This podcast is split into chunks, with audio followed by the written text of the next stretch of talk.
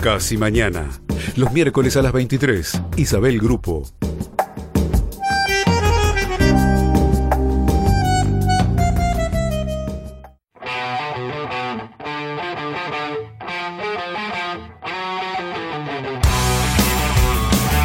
Desde Buenos Aires, Argentina. 880 Rock and Grow.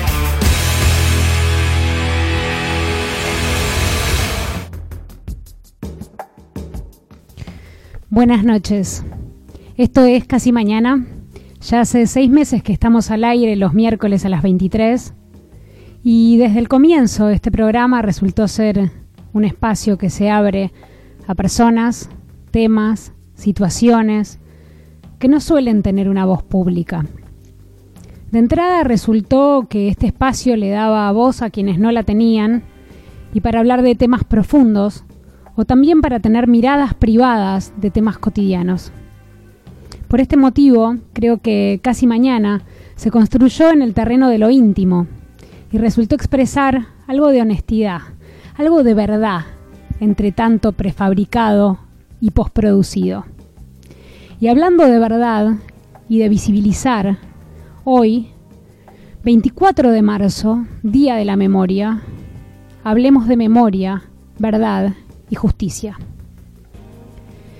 Hacia fines de los 90, una amiga francesa, Ana Vera Ocampo, de visita en Buenos Aires, me pidió si podía llevarla al Olimpo. Y la llevé.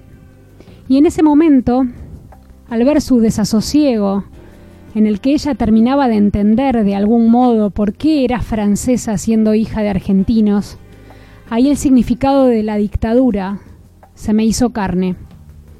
Para ese entonces, ya siendo estudiante universitaria, habiendo conocido a Osvaldo Bayer en clases públicas en defensa de la educación y comenzando a votar y en esos años votando a Patricia Walsh, aprendía a decir dictadura.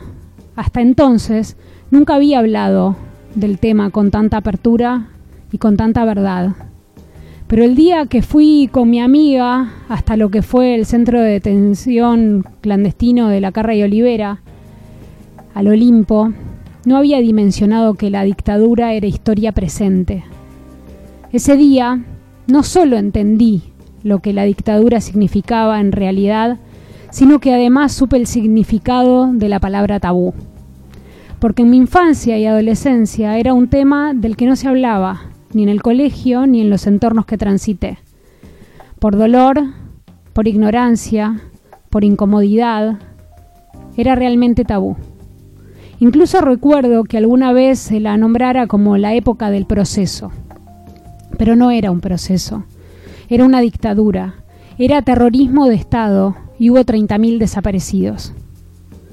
Y si son desaparecidos, no hay cuerpos. Y si no hay cuerpos, los cadáveres quedan entre nosotros en todo lo que hacemos, en todo lo que construimos, porque los cadáveres se entretejen en nuestra constitución como sociedad.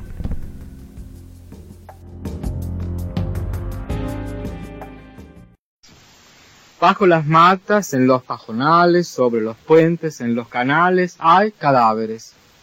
En la trilla de un tren que nunca se detiene, en la estela de un barco que naufraga, en una orilla que se desvanece, en los muelles, los apeaderos, los trampolines, los malecones, hay cadáveres. En las redes de los pescadores, en el tropiezo de los cangrejales, en la del pelo que se toma con un prendedorcito descolgado, hay cadáveres. En lo preciso de esta ausencia, en lo que raya esa palabra, en su divina presencia, comandante, en su raya, hay cadáveres. En las mangas acaloradas de la mujer del pasaporte que se arroja por la ventana del barquillo con un bebito a cuestas. En el barquillero que se obliga a ser garrapiñada. En el garrapiñero que se empana. En la pana, en la paja, ahí hay cadáveres. Precisamente ahí y en esa richa de la que deshilacha y en ese soslayo de la que no conviene que se diga ahí, en el desdén de la que no se diga que no piensa, acaso, en la que no se dice que se sepa, hay cadáveres. Empero, en la lingüita de ese zapato que se lía disimuladamente al espejuelo, en la correíta de esa hebilla que se corre sin querer en el techo, patas arriba de ese monedero que se deshincha como un buón, y sin embargo, en esa que cómo se escribía, de qué, más, con todo, sobre todo, hay cadáveres. En el tepado de la que se despelmaza, febrilmente, en la menea de la que se lagarta en esa yedra inerme, en el despanzurrar de la que no se abriga apenas, sino con un saquito, y en potiche de saquitos, y figurines anteriores, modas, pasadas, como mejas muertas de las que hay cadáveres. Se ven, se los despansa divisante flotando en el pantano, en la colilla de los pantalones que se enchastran, similmente, en el ribete de la cola, del tapado de seda de la novia que no se casa porque su novio ha... Hay cadáveres. En ese golpe bajo, en la bajez de esa mofleta, en el disfraz ambiguo de ese buitre, la zeta de esas azaleas encendidas en esa obscuridad, hay cadáveres.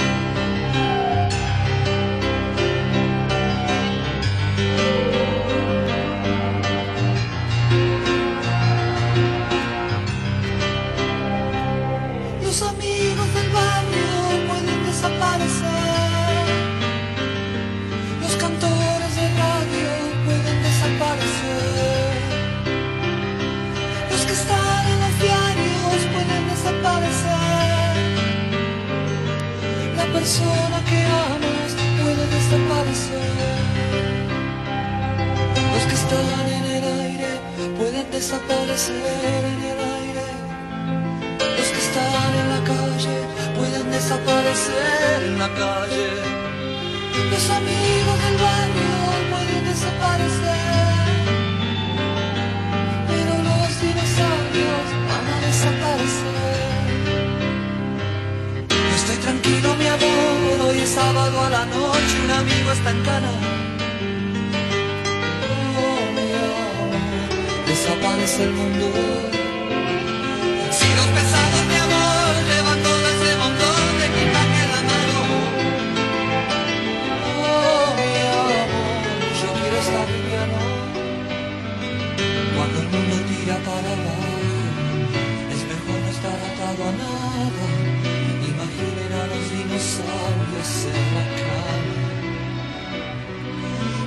lo tira para abajo.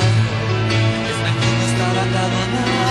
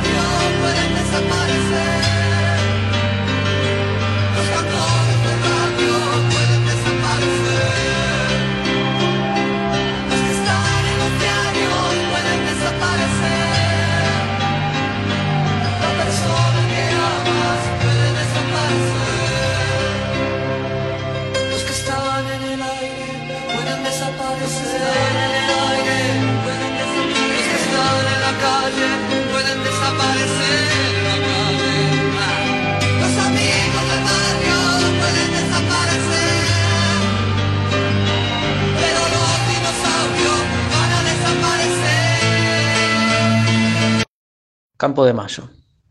La anécdota es curiosa y una vez contada solo queda repetirla mil veces y en cualquier orden. A Fleje, que desde hace un tiempo se convirtió en corredor, le gustaría que ese orden fuera el que arma su carrera al correr. un orden en el que todo está sobre la línea por la que él va o sobre la línea que trazan sus zancadas, que serían la misma cosa.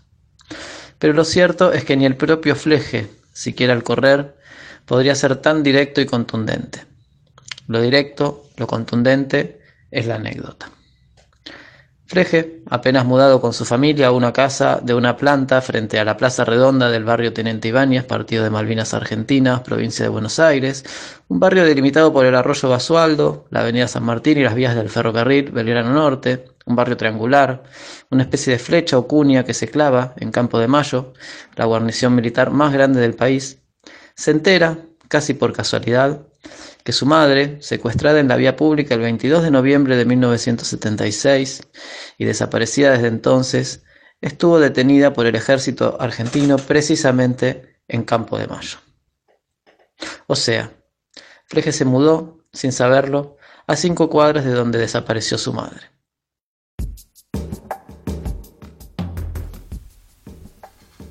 Escuchamos recién un fragmento de Campo de Mayo de Félix Brusone, leído por él, y antes escuchamos una pequeña parte del poema Cadáveres de Néstor Perlonguer, que escribió en su viaje de 48 horas en micro hacia Brasil, camino a su exilio.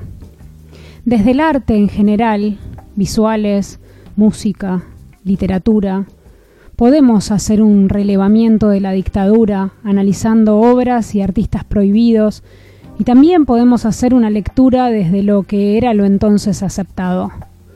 El arte y la historia pueden ayudarnos a construir memoria, pero esta no es una historia pasada, es una historia presente que todavía está activa, está vigente, todavía duele y todavía hace falta verdad y justicia. Esta historia presente que podemos escuchar en primera persona desde distintas voces que atravesaron y atraviesan lo que significó este periodo nefasto de nuestra historia.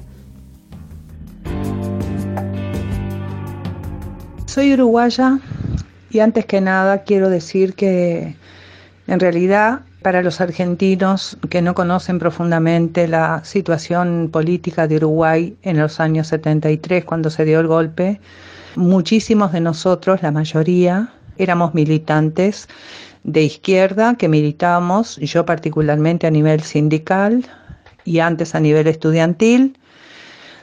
Participaba de un grupo político totalmente legal y jamás fui tupamara, jamás, como la inmensa mayoría de los uruguayos, jamás portamos armas ni hicimos lucha armada. Con esto quiero decir que la primera cosa que se dice es que esto fue un terrorismo de Estado y fue terrorismo de Estado en el Uruguay porque ellos excusados con que el MLN de los años 68 hasta el 72, donde fueron aniquilados militarmente, hacían atentados, nosotros no hacíamos atentados, nosotros participábamos en las elecciones, contribuimos a la formación del Frente Amplio en el año 71 y por lo tanto no teníamos ningún tipo de problema que justificara un terrorismo de Estado.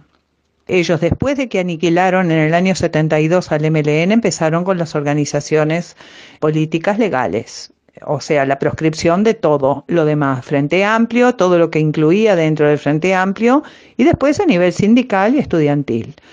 Y eso es algo que a mí me importa mucho, porque cuando acá vamos a los colegios, que la historia del pasado reciente es una materia y nos llaman muchas veces para poder contar a los chiquilines de 14 años en el secundario o 12, vienen con preguntas y, y, ya estipuladas por la profesora, pero después que ellos hacen las preguntas, si estuviste presa, si no estuviste, cómo viviste, yo siempre les pregunto, bueno, ustedes saben por qué no, esto se llama terrorismo de Estado. Bueno, terrorismo de Estado es cuando el Estado como estructura reprime a un pueblo sin ningún tipo de motivación que justifique. Entonces, esto fue un terrorismo de Estado y además fue cívico-militar, porque nunca los militares lo podrían haber hecho solos. De hecho, la mayoría de nuestros presidentes fueron siempre civiles conniventes. Y ahí quiero entrar en mi ida para Buenos Aires. Si bien en el 73 se dio el golpe, yo seguí trabajando en mi, en, en mi sindicato, en mi trabajo, hasta que me avisan que habían allanado, habían caído en mi casa, bueno, me tuve que ir, ahí estuve un mes en manos de compañeros divinos que me ayudaron a salir del país y me acompañaron hasta el último momento, compañeros de, mi fábrica donde yo trabajaba. Y, y de hecho, eh, todos los que yo conocía se habían ido a Argentina, así que si bien me habían ofrecido un primo irme a Venezuela, yo me quería quedar cerquita. Así que llego en febrero del año 75 a Buenos Aires pensando que hay una democracia, lo cual se suponía que había y que ahí la cosa iba a ser más tranquila y que yo ahí podía esperar a que poder, poder volver al Uruguay, cosa que sucedió 10 años después de que me fui ese día. Pero eh, cuando llego a la Argentina me recibe una entrañable amiga que fue incondicional, incondicional en el apoyo y este de los primeros meses sobre todo, porque yo tenía 24 años y para mí yo me fui con lo que tenía puesto. No tenía nada, no tenía ropa, no tenía plata, no tenía nada, ni cepillo de dientes. Y esta amiga me ayudó en forma que no tengo palabras de agradecimiento, ella y su familia hasta que yo mm, me ubiqué, más o menos, me, me, hice la composición mental del lugar, empecé a insertarme y a buscar trabajo. A su vez fui a migraciones, me registré, pero resulta que ahí me fui a vivir, alquilé con unos eh, uruguayos que también se habían ido, empezamos a vivir en eh, de a cuatro para poder pagar un alquiler. El problema es que ahí yo empecé a darme cuenta de que ahí eh, era una democracia que iba camino a lo que terminamos nosotros. Eh, una democracia que iba persiguiendo gente, antes del golpe estoy hablando, Hoy se sabe muchísimo más de que ya hubo un vuelo donde trajeron a cinco militantes del MLN que habían traído, se secuestrado en la Argentina y en diciembre del año 74, antes del golpe allí y antes de, de, del cóndor oficialmente armado, ya estaban trayendo vuelos a estos compañeros del MLN, porque al final eran compañeros y luchadores, aunque discrepáramos, los trajeron, los asesinaron, aparecieron muertos y quedó un sobreviviente que fue el que testificó todo lo que sucedió. Entonces estoy hablando de que en la Argentina del año 74 ya reprimían uruguayos, ya los traían en vuelos, y ni hablar de argentinos, porque ahí empezó mi trille en buscar trabajo. Yo tenía carnet de, para tramitar la residencia, pero en un momento había que ir a renovarlo a los tres meses y resulta que me mandan el aviso que nadie vaya porque acaban de secuestrar a un uruguayo que estaba haciendo el trámite de la renovación de la residencia. Entonces, el Via Crucis fue que de ahí en más tuve que vivir con trabajos temporales, me acuerdo de Manpower o del diario El Clarín, donde buscaba y cada tres meses tenía que estar buscando trabajo en un lugar porque en los tres meses me obligaban a ponerme en caja y yo no podía, ventaba cualquier excusa y ta, terminaba trabajando en cualquier lado. Trabajé desde limpiar eh, colas de pobrecitos los eh, casa de ancianos ahí en Caballito, trabajé de secretaria del gerente de pollos, no me acuerdo bien el nombre, una pollería muy grande, de bibliotecaria, de mm, este tipeaba bilingüe, o sea, digamos como que cualquier cosa, pero yo tengo que decir una cosa. La solidaridad de, de, los argentinos conmigo fue como que fuera mi, mi, me apapachaban. Yo llegué con un vaquero y me acuerdo que yo estuve tres meses yendo con el mismo pantalón a trabajar y un día aparecen mis compañeros donde no todos sabían, nadie sabía quién era yo, salvo una que también estaba metida, que no era, era argentina y con ella ya era más cómplice, pero me hicieron una colecta, me regalaron una campera y un vaquero. Y yo la verdad que no me puedo olvidar de esos detalles porque eh, de esos puedo decir cantidad, me han apapachado, me han este, eh, protegido, me daban hasta un escarpín para la suerte, me ha llegado a dar alguien. Eh, mis recuerdos de la Argentina fueron hermosos.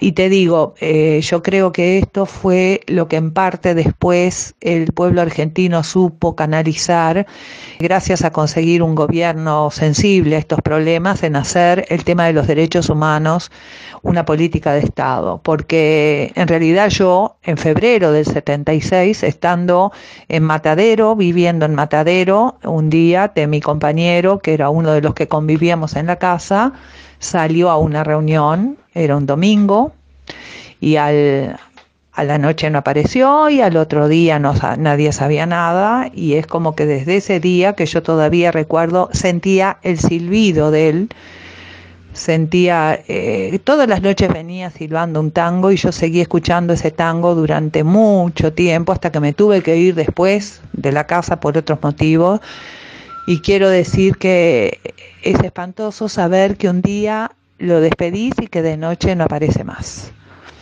Eso para mí significó empezar con otros familiares, porque desaparecieron dos personas el mismo día, uruguayas. Empezamos con el Vía Crucis de los Avias Corpus, de tocar puertas. Después hablamos con la hija de Michelini, quien nos recomendó hablar con el vicario castrense y aunque les parezca mentira, nos metimos en el vicariato ahí donde está la Marina. El, el, vicario castrense de la época, estoy hablando de 76, nos recibió. Me acuerdo que era algo impresionante, la, la capa violeta que tenía y, y, no me olvido más de esa imagen. Le dijimos que no lo encontrábamos, que había desaparecido, que si él podía ayudarnos nos pidió que eh, viniéramos al día siguiente y nosotras de inconscientes volvimos al día siguiente.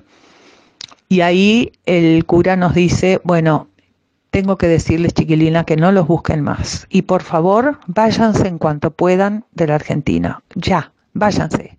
Acá corren peligro, váyanse de la Argentina. Y olvídense de ellos. Yo no, no sé, me cuesta mucho volver a vivir todo eso, pero realmente el otro tenía una niña de cinco años, la niña preguntaba si el padre tenía olor a quemado. Eh, fue un momento muy triste, muy, muy, muy impotente, impotente y, y, y, no sé cómo. Ah, yo tuve una especie de bloqueo mental, pasé tiempo teniendo que anotar hasta mi propia dirección porque no me acordaba ni dónde vivía. Fue una cosa, un shock, un shock. Pero como todas las cosas de la vida terminan acomodándose, te deja siempre huellas, obvio. La realidad es que yo este me tuve que ir finalmente porque ya después no podía en el año de la Argentina me, me fui después del mundialito 78 y terminé yéndome a otro país porque no podía entrar porque yo acá me, me agarraban pero con el firme propósito de que yo llegaba a Uruguay y iba a buscar a mi compañero, porque él cayó luchando, porque él nunca habló, porque él, yo me quedé en la casa sabiendo y confiada y yo creo que no se dejan tirados. Y ese fue mi compromiso de vida hasta el día de hoy, que lo sigo buscando, de hecho los encontré en el Uruguay, no los encontré físicamente, pero tanto trillé durante años, estuve más de cinco años golpeando casas, gente, presos, testimonios, y logré conseguir a cinco testigos que lo ubicaron en una casa, un centro clandestino de, del Uruguay sobre eh, finales de febrero del 76. O sea que ellos así como trajeron en el 74 a estos del MLN, trajeron a esta gente y muchos vuelos más, donde está incluso la mamá de Macarena Hellman, que los traían en vuelos y, y bueno, y acá todavía, todavía estamos buscando los cuerpos. Porque a diferencia de la Argentina, que hizo una política de Estado, donde la EAF ayuda, trabaja, que son lo más divino que vi. Han venido a Uruguay, nos han apoyado, a los antropólogos de acá les enseñaron cantidad de cosas, pero el gobierno uruguayo, y acá estoy hablando del gobierno del Frente Amplio, no solo de este, nunca tomó el tema de los derechos humanos como un tema de política de Estado para armar una estrategia de búsqueda. Entonces, eh, yo en este momento, como ya con este gobierno ni siquiera puedo hacer lo poco que se hacía con el Frente Amplio, estoy trabajando con la desclasificación de las cosas de Argentina, donde hay informaciones de Uruguay, y estoy con los archivos de los rollos que se han encontrado el ejército haciendo parte de un equipo que hace una sistematización, pero eso es a pesar de, lo hacemos como militancia, muchos jóvenes se han plegado, lo cual para mí es como el objetivo principal a esta altura, pasar la posta, para que esto sea un nunca más.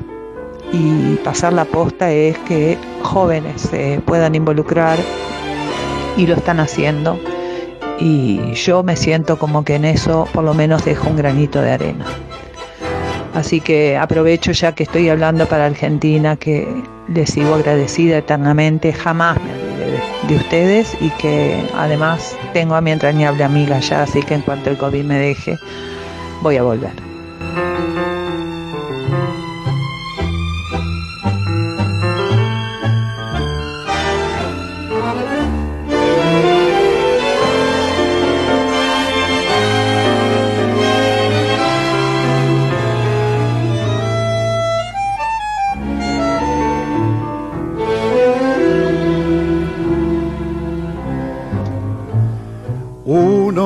Busca lleno de esperanzas el camino que los sueños prometieron a sus ansias.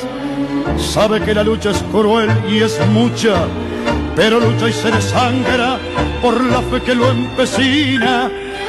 Uno va arrastrándose entre espinas y en afán de dar su amor, sufre y se destroza hasta entender que uno se ha quedado sin corazón.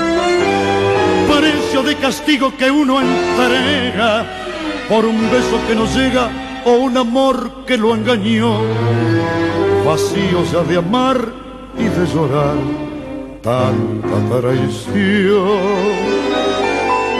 Si yo tuviera el corazón, el corazón que di, y si yo pudiera como ayer querer sin presentir, es posible que a tus ojos que me gritan su cariño lo cerrara con mis besos, sin pensar que eran como esos otros ojos los perversos, los que hundieron mi vivir.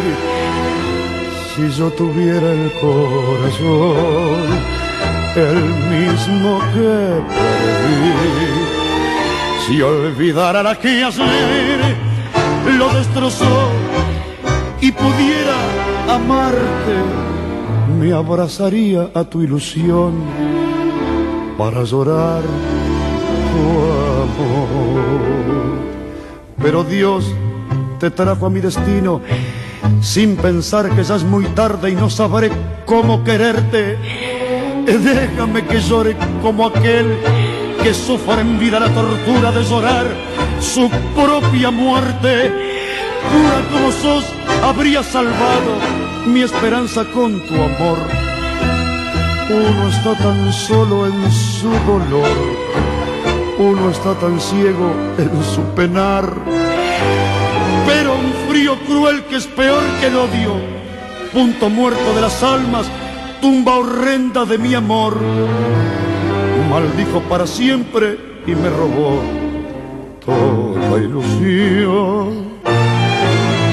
Si olvidara la que ayer lo destrozó y pudiera amarte, me abrazaría tu ilusión para llorar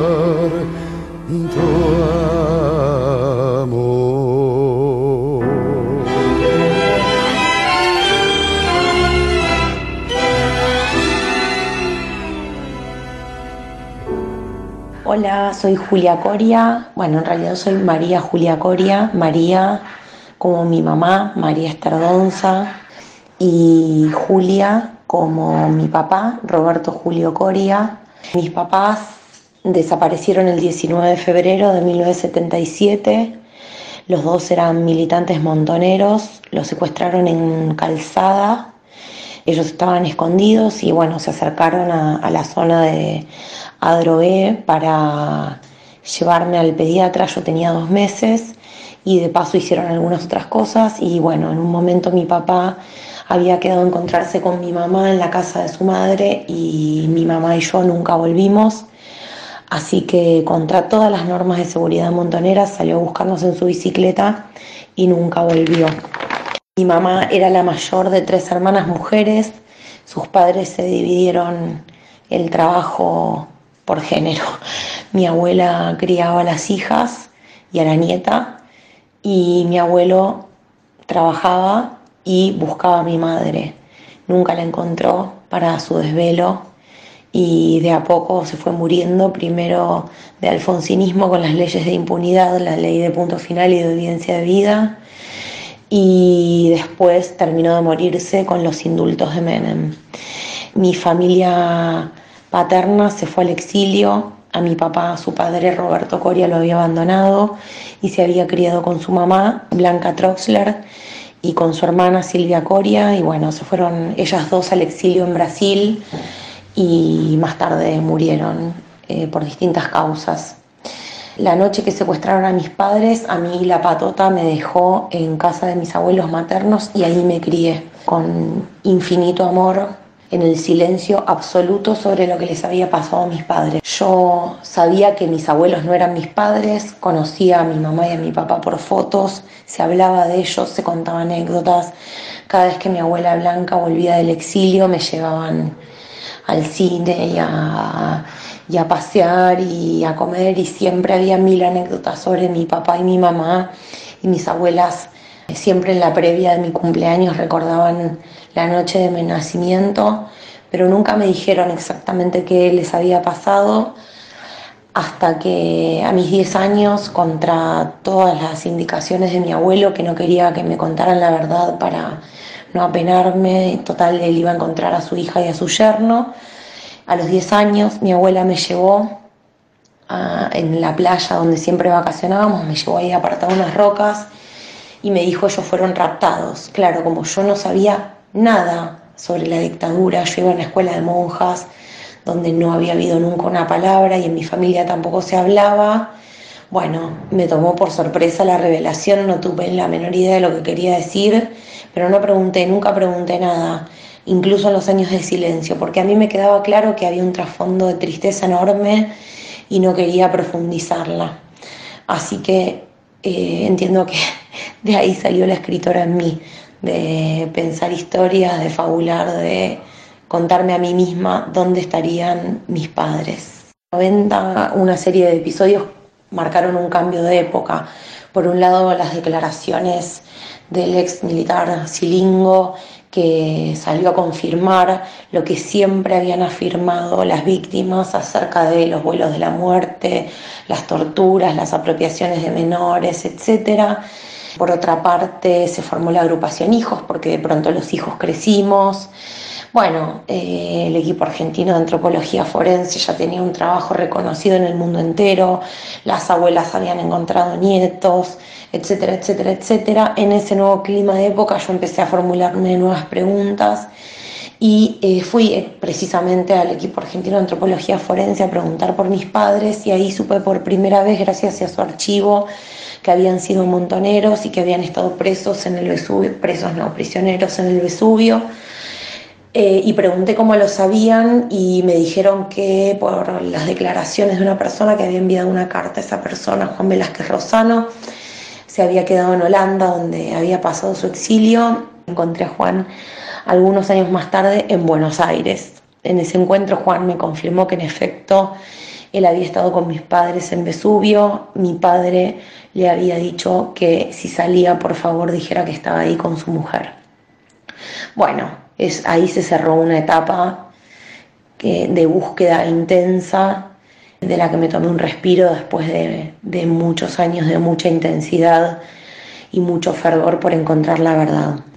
Un nuevo cambio de época, por supuesto, se produjo en 2003 con la asunción de Néstor Kirchner. Yo escuché eh, su discurso de asunción con profunda apatía mientras amamantaba a mi primera hija, eh, con profundo desdén. Y ahora, bueno, sé pasajes de memoria, ¿no? Pero en, En aquel momento me pareció que, que no merecía para nada ser escuchado, actitud en la que me mantuve hasta que dio la indicación de bajar el cuadro de Videla en la exesma, en aquel episodio épico que quedó para el recuerdo de todos y que marcó el inicio de una nueva etapa en la que el Ejecutivo Nacional, el Estado, hizo suyos los mandatos de memoria, verdad y justicia y la lectura de, la dictadura como imperio, del terrorismo de Estado, el servicio de la implantación de un, de un plan económico regresivo. Así que, mm, bueno, mi, el inicio de mi vida adulta, de mi maternidad, coincidió con ese periodo de renovada oportunidad de vivir en la verdad y de, apertura, de reapertura de los juicios tras la nulidad de los, las leyes de impunidad, de las llamadas leyes de impunidad. Y ese fue el, el contexto en el que yo crié a mis hijos en la verdad absoluta, vinieron a todas las marchas conmigo, bueno, salvo cuando no quisieron, han llegado a decirme, mi hija me dijo una vez, tu marcha es horrible y no vino, y no vino y no vino, hasta que un día fue sola con sus amigues. Yo intenté siempre con ellos manejarme desde la verdad y creo que, fue una idea excelente. Creo que, que fue una experiencia para mí como madre eh, de mucha plenitud en ese sentido, de no guardarme nada. Eh, hacia 2011, con mi familia iniciamos un proyecto de donación de bibliotecas a escuelas y para eso una de mis primas armó un Facebook y un 19 de febrero para el aniversario de la desaparición de mis papás subió un posteo en el que dijo, en el que escribió Roberto Julio Coria, María Estardonza, desaparecidos en la vía pública, pi, pi, pi, pi, pi, y alguien escribió al pie, no fue en la vía pública, fue en mi casa. Y así hace 10 años, tengo 44, supe la verdad acerca de la desaparición de mis padres, mi mamá esa noche en la que nunca volvió a casa.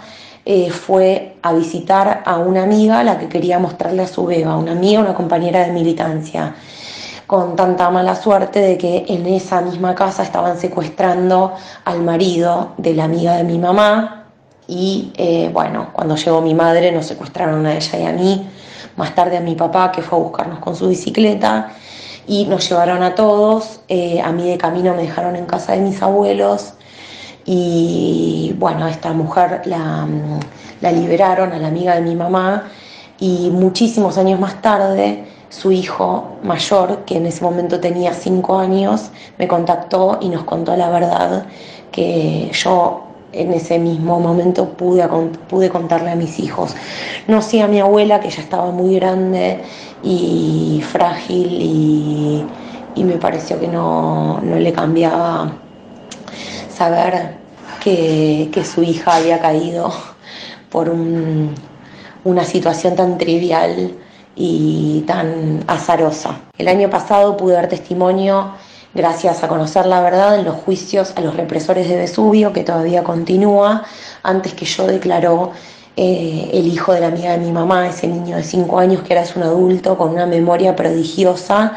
Y el mes pasado declaró también su madre, así que si todo marcha como hasta ahora, en breve los represores de Vesubio van a recibir condena, cientos y cientos de años de condena por los crímenes que cometieron durante los años de dictadura. Y esta mañana, como muchos otros años, di una charla en una escuela en la que me invitaron a, prestar testimonio y por primera vez lo hice con mi hija mayor, que, me, que bueno, que de algún modo como, al igual que su hermano y al igual que tantos otros nietos, comienzan a tomar la posta. Como dije en el juicio y como digo cada vez que puedo, no olvidamos, no perdonamos, no nos reconciliamos y no nos cansamos nunca. Muchas gracias.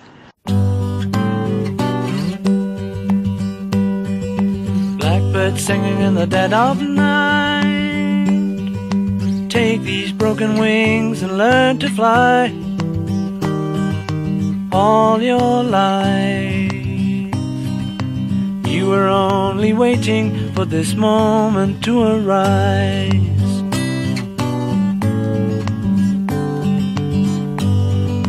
Blackbird singing in the dead of night. Take these sunken eyes and learn to see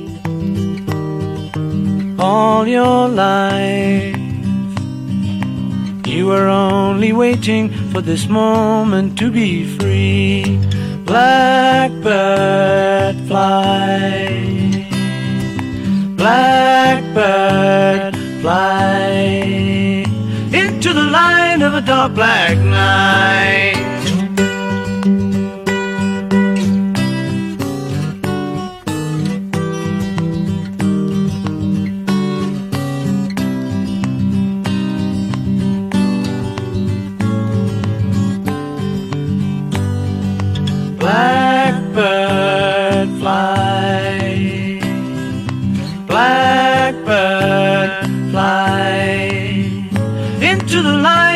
A black night.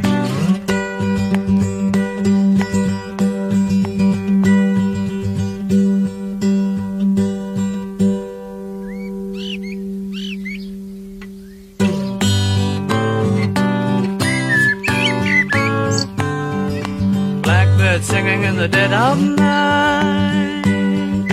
Take these broken wings and learn to fly You only waiting for this moment to. You only waiting for this moment to. You only waiting for this moment to. Hola, mi nombre es Carolina Buñone. Agradezco mucho la invitación de Isabel a participar de este programa. Ella sabe algo de mi historia. Bueno, yo soy narradora, soy poeta y toda esta temática de alguna manera siempre atraviesa eh, lo que escribo por nuestra situación familiar, pasada y presente. Mi papá tiene dos hermanas que fueron secuestradas eh, en la dictadura militar, eran originalmente siete hermanos.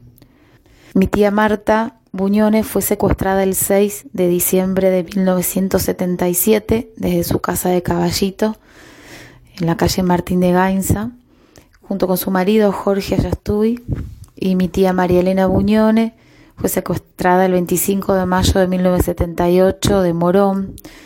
Su marido Jorge Bonafini había sido secuestrado un poco antes. La cuestión es que mis tíos Marta y Jorge tenían un bebé, mi primo Matías, allá estuve Buñones, en ese momento tenía 8 o 9 meses, estaba con fiebre. Cuando eh, dan la voz de alto y avisan que este, por alto parlante les piden a mis tíos que, bajen de la casa, eh, en ese interim mi tía logra darle el bebé a las corridas a una de las vecinas.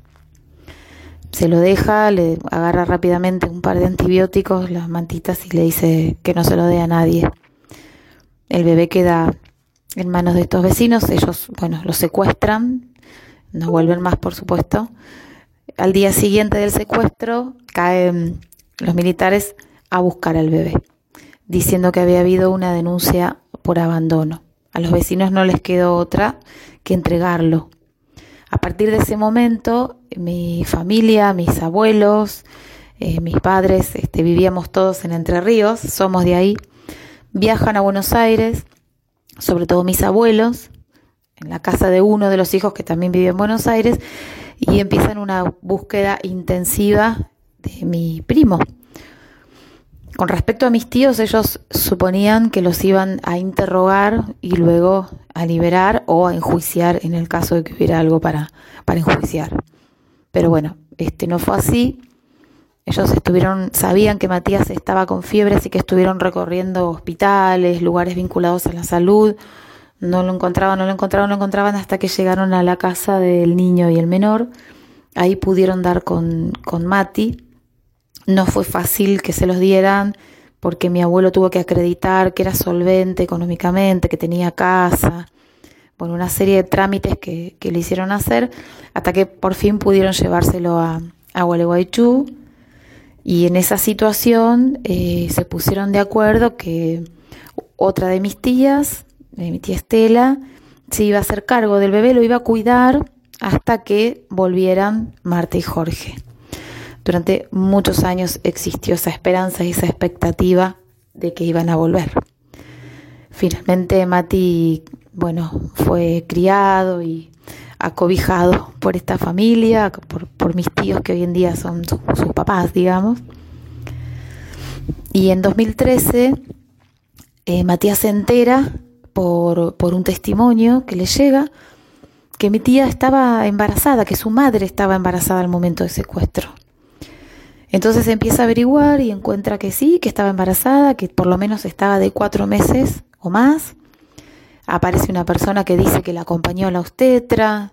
En fin, ahí se conecta con, con abuelas de, de Rosario, donde él vivía en ese momento, ya venía trabajando él vinculado a, abuelas y a derechos humanos, pero en ese caso empieza la búsqueda específica de su hermano o hermana, de mi primo o mi prima, que, que pudo haber nacido en cautiverio eh, y ser apropiado.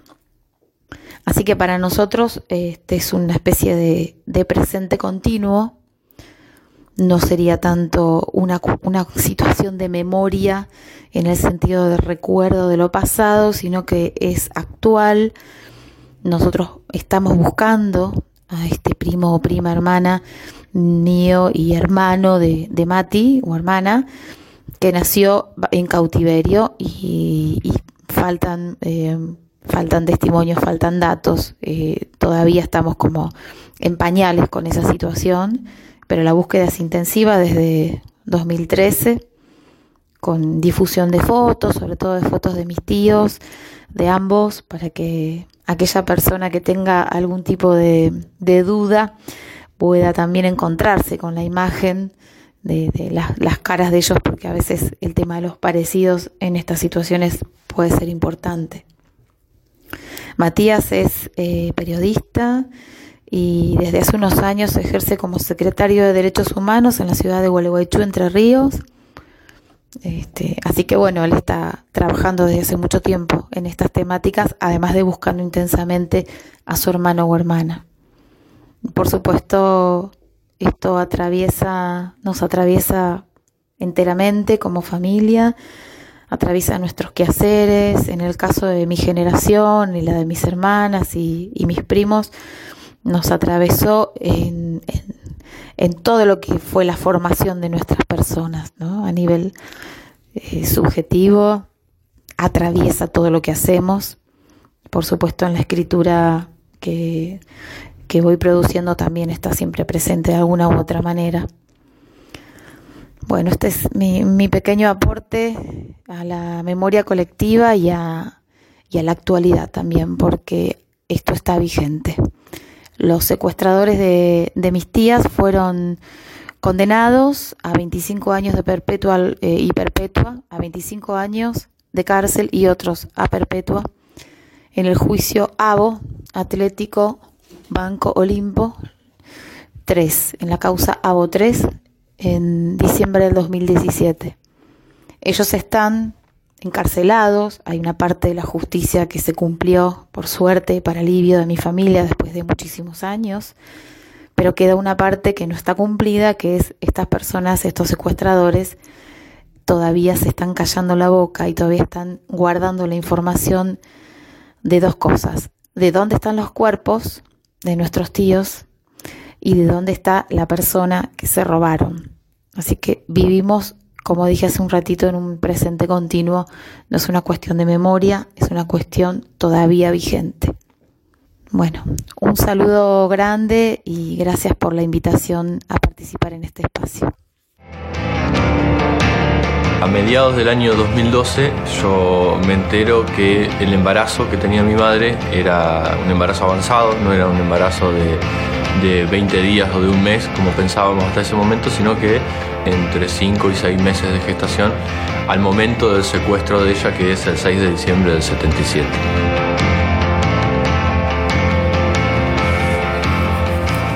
Por supuesto que toda la información de abuelas eh, y de a dónde dirigirse en caso de que alguien tenga dudas sobre su identidad. Hoy, sábado 24 de diciembre de 1977, hemos traído a nuestro niño a esta casa de Gualeguaychú. Desde el día anterior está con Enrique y conmigo. Ese viernes inolvidable en que tras tantas gestiones y búsquedas, tantas marchas e indagaciones, tantas mañanas y tardes de esperanzas y desesperanzas, nos lo pusieron en los brazos. Está palidito y caído, muy lejos de aquel bebote gordinflón que vimos hace unos meses. En la Secretaría del Menor y la familia esperaban una adopción. La de él se había retrasado por causa de la fiebre persistente que lo aquejaba. Quizá fue esa fiebre la que nos permitió tenerlo ahora con nosotros. Este es un diario que escribió mi abuela, Elvira, que junto con mi abuelo Enrique, eh, bueno, fueron los que me recuperaron eh, a los pocos días eh, de que me habían secuestrado con mi familia y bueno, fue escribiendo distintas cosas lo que fue la búsqueda de ellas y, de mi abuelo. Y, me lo entregó cuando yo cumplí 18 años.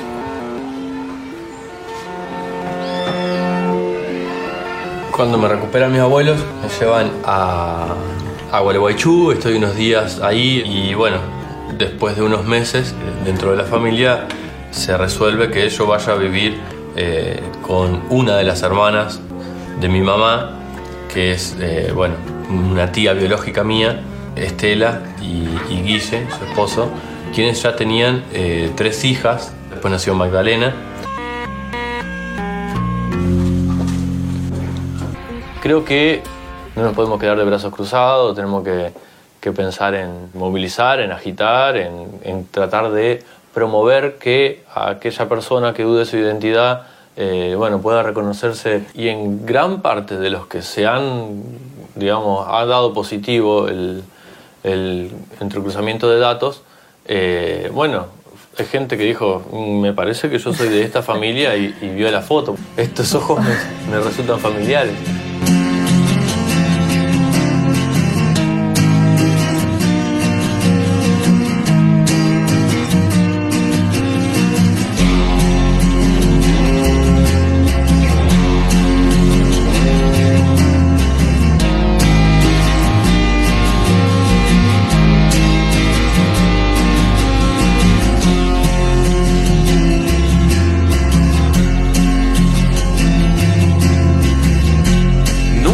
Fue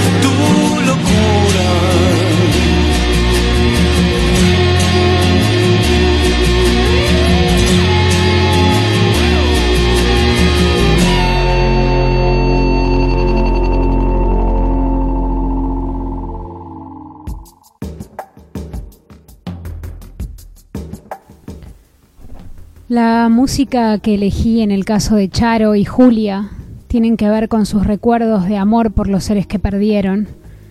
Ese tango silbado que ella siguió escuchando mucho tiempo era uno. Y Julia sabía que sus padres habían sido fanáticos de los Beatles y también ella lo es y me contó que de chica cuando veía videos de recitales de los Beatles, ella miraba, fantaseando con ilusión de encontrar a sus padres dentro del público. Recién por último escuchamos a Cerati porque me gustó que en la letra dijera que nunca fue fácil, pero creo en tus ojos, después de haber escuchado a Matías decir que uno puede llegar a reconocerse en los ojos de una foto. El tema también dice ya no hay más que hacer, pero sí hay, todavía queda mucho que hacer y es un compromiso, como dijo Edgardo Antonio Vigo, sembrar la memoria para que no crezca el olvido construir la memoria colectiva, que es el compromiso para poder llevar adelante la consigna Nunca más. Este año se hizo la convocatoria Plantemos Memoria, proponiendo en memoria de los desaparecidos plantar un árbol o planta y poner el hashtag 45 años del golpe genocida. Me parece una acción simbólica potente porque en realidad es una metáfora ¿Cómo podemos plantar la memoria hoy? ¿Cómo podemos construir una memoria colectiva para garantizarnos que sea nunca más? Creo que podemos plantar la memoria con un programa de radio, podemos plantar la memoria si seguimos abordando el tema desde el arte, desde la literatura, desde el periodismo, la comunicación, desde la educación, desde nuestros entornos y con nuestros hijos.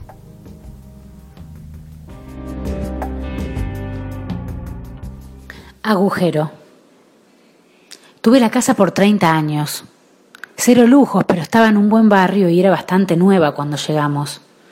La compré durante la hiperinflación. Tenía ahorros en dólares y el dueño estaba cogotado. Yo qué sabía cómo venía la mano. A principio de este año, los de Aguas nos rompieron la vereda e improvisaron una pasarela para que pudiéramos entrar y salir. El buraco se hizo cada vez más ancho y más profundo. Fue un mes de martillos neumáticos, volquete en la calle, humaredas los viernes y cortes de suministro cada dos por tres. ¿Buscan petróleo? les dije y les causó gracia. Me había acostumbrado a la obra. Pero ese día hubo sirenas, y en un segundo la calle se inundó de policías, ambulancias y bomberos. Me asomé para chusmear y me asusté cuando sonó mi timbre. Es la dueña, dijo uno de los obreros. Un cana me apuntó a la cabeza. Otro de traje y corbata avanzó por mi casa sin permiso y cortó la alfombra del living. No hay puerta, dijo, pero es justo acá. Me mostraron las fotos sin anestesia. No estaba preparada. Esperaba ver caños de agua, pero no eso. Se me hace una laguna después. Sé que me entraron esposada un patrullero. No me acuerdo del momento ni de las cámaras, pero me vi en internet mil veces. En el video salgo pálida, con un temblor en la boca que no me reconozco. Los tipos venían siguiendo un caño maestro o no sé qué. Y de pronto la máquina acabó de más y se encontró con un hueco enorme que se continuaba debajo de mi casa. Pasados los cuatro metros de profundidad vacía, apareció algo sólido, un piso de damero, un sótano antiguo de una casa ajena y anterior. Había rejas y varios cuerpos atados entre sí, todos hechos hueso, ropa roída y cuero cabelludo. Mi casa se había construido arriba, superpuesta, sin cimientos apenas apoyada sobre esa tumba clandestina.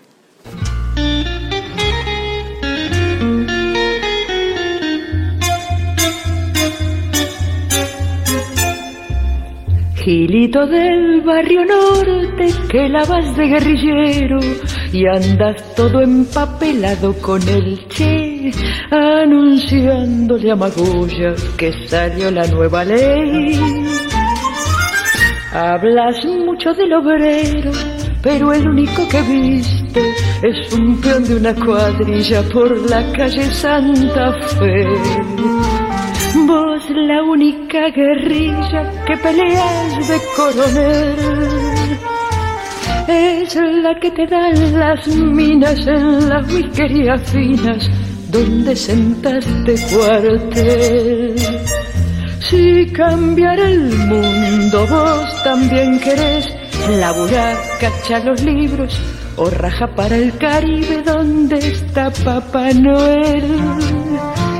Que mientras te sigas rifando como un balbín de zurda en los cafés, el cuento de la rebeldía, contáselo a tu tía,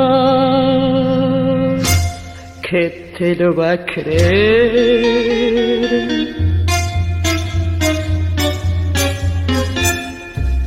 Gilito del barrio norte que la vas de inconformista y te conformas con ser flor de burgués, sacristán de la violencia mientras vos no la ligues. Lo pasas haciendo escombro con cambiar las estructuras y no arrimas un ladrillo si se cae la pared por los piolas que prometen como vos ya me avivé que con redentores rojos nos comerían los piojos mañana peor que ayer. Si cambiar el mundo vos también querés laburar, cacha los libros o raja para el Caribe donde está Papá Noel que mientras te sigas rifando como un balbín de zurda en los cafés, el cuento de la rebeldía, contáselo a tu tía, que te lo va a creer.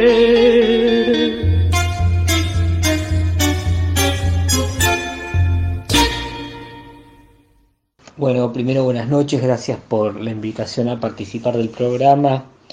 En principio, por mi trabajo periodístico, empecé a tener una cobertura de los juicios por delitos de lesa humanidad en Mar del Plata, en las causas relacionadas con el centro clandestino de detención, tortura y exterminio de la cueva y base naval entonces cuando llegué a la cobertura de los juicios, en algún punto lo que me pasó es empezar a ponerle cara y empezar a ponerle un poco de humanidad en algún punto a esa serie de relatos que uno tenía ya muy aprendido en los libros. ¿no?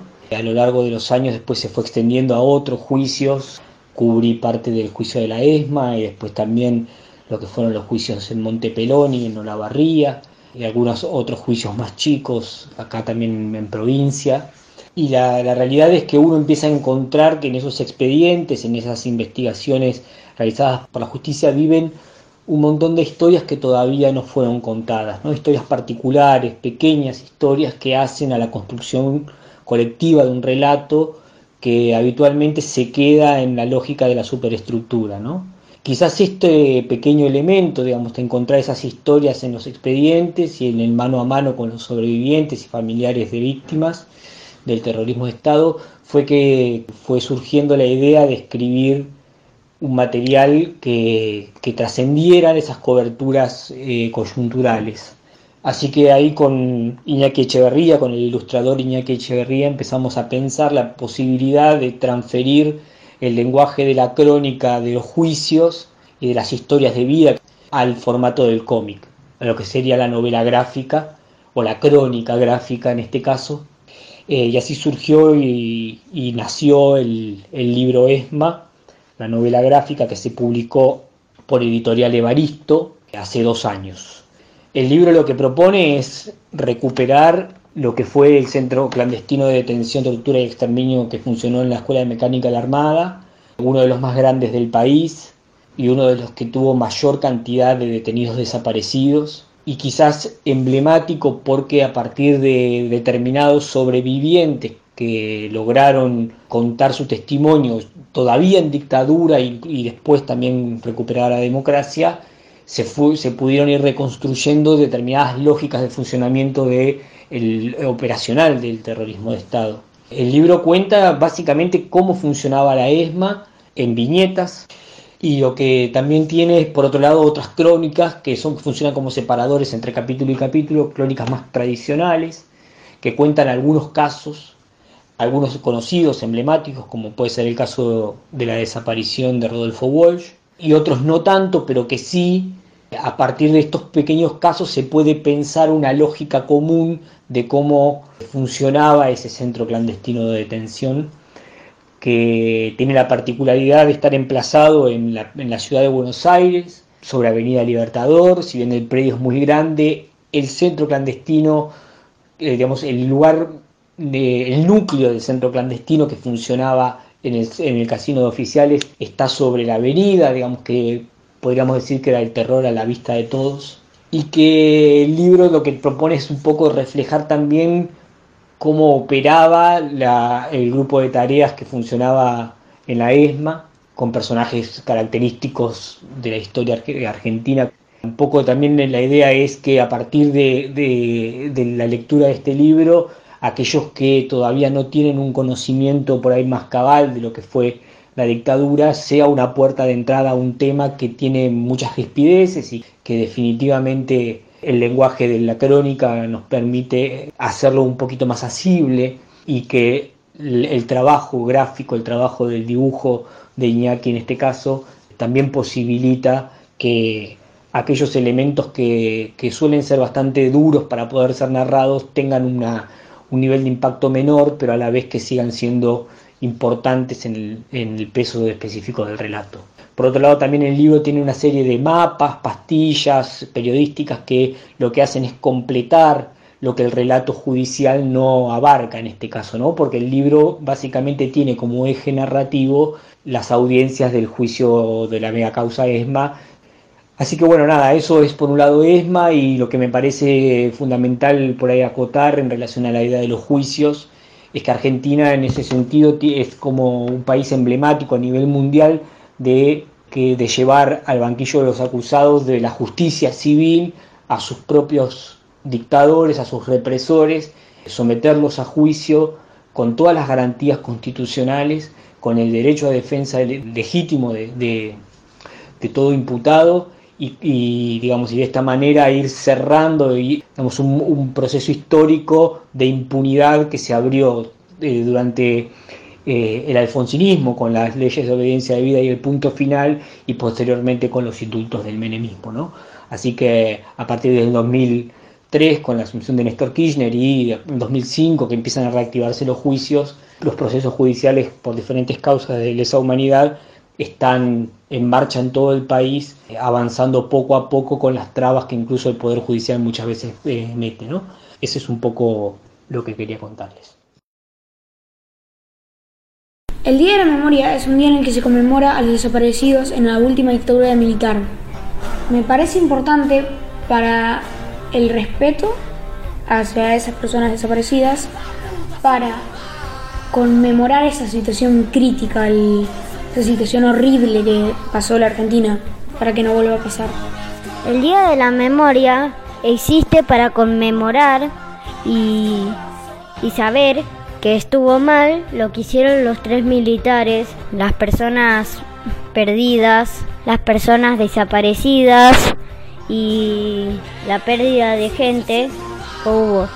Y que no pase nunca más lo de los militares.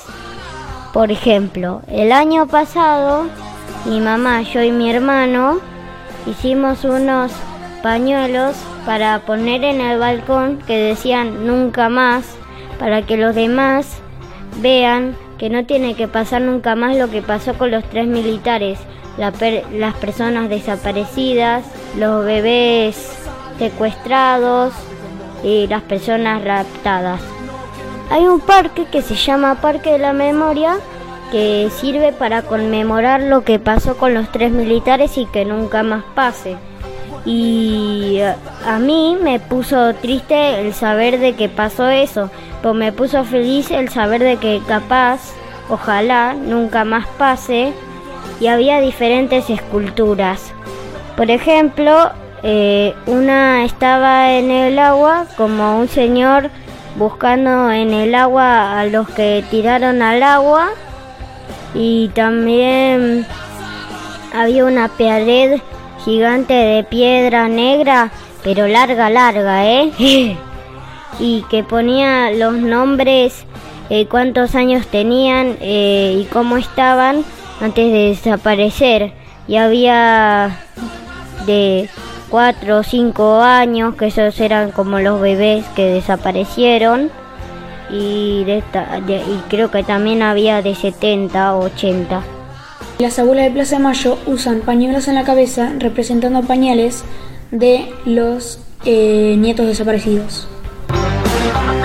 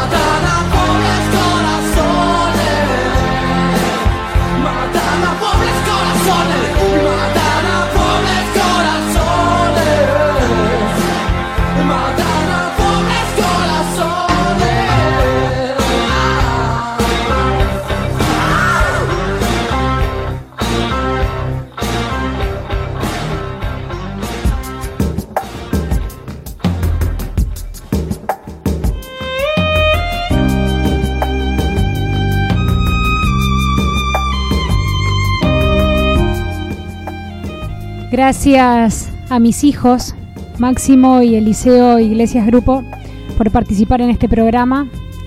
Gracias también a Juan Carrá por compartirnos cómo se gestó tu novela gráfica ESMA que hiciste junto a Iñaki Echeverría.